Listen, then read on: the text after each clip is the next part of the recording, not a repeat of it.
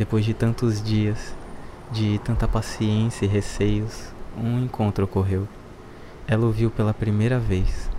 Houve um cumprimento ainda muito longe, um abraço breve com um desejo de ser longo. O passo apressado quase a deixou para trás. Ele andava como quem tentava chegar logo, como quem tentava fugir. É, ela sorriu para aquelas costas retesadas feliz pelo encontro que já se dava, mesmo que não ao lado. São passos de quem mora muito longe, ela pensou. Passos de quem se acostumou em vencer o cansaço. Acelerou ela a passada, para não perdê-lo de vista, para não acabar fazendo parte da multidão deixada para trás. Ela não sabia como era ter pressa, por não saber viver distante de tudo. Não que tenha tido a sorte dos bons lugares ao centro, a riqueza média de um carro popular, nada disso. Sua falta de costume sempre se deu por não aceitar ser distante. Nunca tolerou. E sempre que as coisas se faziam longe, se ressentia. Tentava a pressa imposta pela distância, mas aquilo não cabia aos seus pés. Não cabia em seu peito. Pressa por viver distante. Sempre se sentiu tão perto. E a única pressa era de estar perto, sempre perto. Sua passada acelerou, colocou-se ao seu lado e o encarou.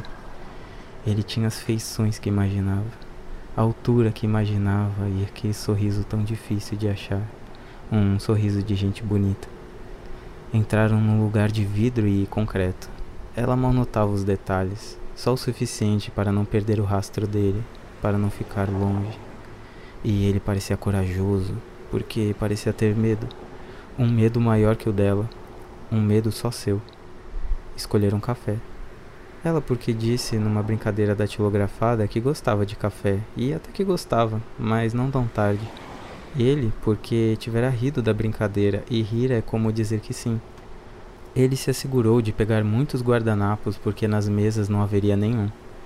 Ela só sorria ao seu lado e, e não se precavia de nada, de nada em absoluto. Os dois engoliam café, porque se gostavam e não queriam decepcionar um ao outro e sujavam as bocas de pão, de sonho. Ela torcia para não sujar-se e ele usava com naturalidade suas precauções. Os olhares eram tímidos, desencontrados, mas eram olhos que vibravam quando se viam. Ela era um poço profundo, cheio de ternura, e os assuntos saíam, saíam para que ele visse que ele era querido. Falar de si era a única coisa que conseguia falar para ele. Parecia o certo a se fazer, mas se sentia desinteressante e ao mesmo tempo tão querida. Pensava fazer mal falar de si e pensava fazer mal não falar de nada. A verdade é que ela se calaria por horas se ele falasse de si, se ele falasse das coisas simples do dia, dos seus pensamentos mais desmedidos, dos seus medos mais bobos. Queria que ele falasse, que ele falasse como ela ou ainda mais, ainda mais se fosse possível. O café esfriou na xícara. O pão ficou a um pedaço de sumir do mundo e ela já não suportava as distâncias da mesa, a posição estática das cadeiras. Ela sabia que isso aconteceria. Por isso levou um pretexto consigo. Algo de fazer a alma ressoar por obras emprestadas. Disse vamos? E ele aceitou e quase reduziu o passo. Quase se esqueceu de sua prece inerente. Ele quase deu as mãos para ela encontraram um canto. Ela se sentou primeiro. Um canto onde o mundo não notasse, onde os barulhos altos não viessem interromper aquele canto dela. O tempo escorria rápido, as conversas começavam a vir dele também. E ela só queria que tudo parasse.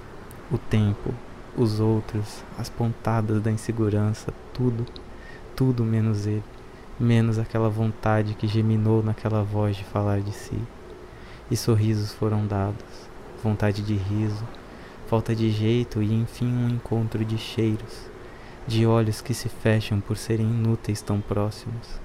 Ela quase disse que o amava, quase. Mas por conhecer os medos do mundo, não disse. Fingiu só gostar, gostar muito, e tomou uma das mãos dele nas suas e viu. Viu ser maior e viu ser tão diferente da sua, e o viu sentir medo e sentiu o carinho dele quando ela amparou aquela cabeça em seu ombro. O ninou um pouco em afagos nos cabelos. cabelos tão diferentes dos seus.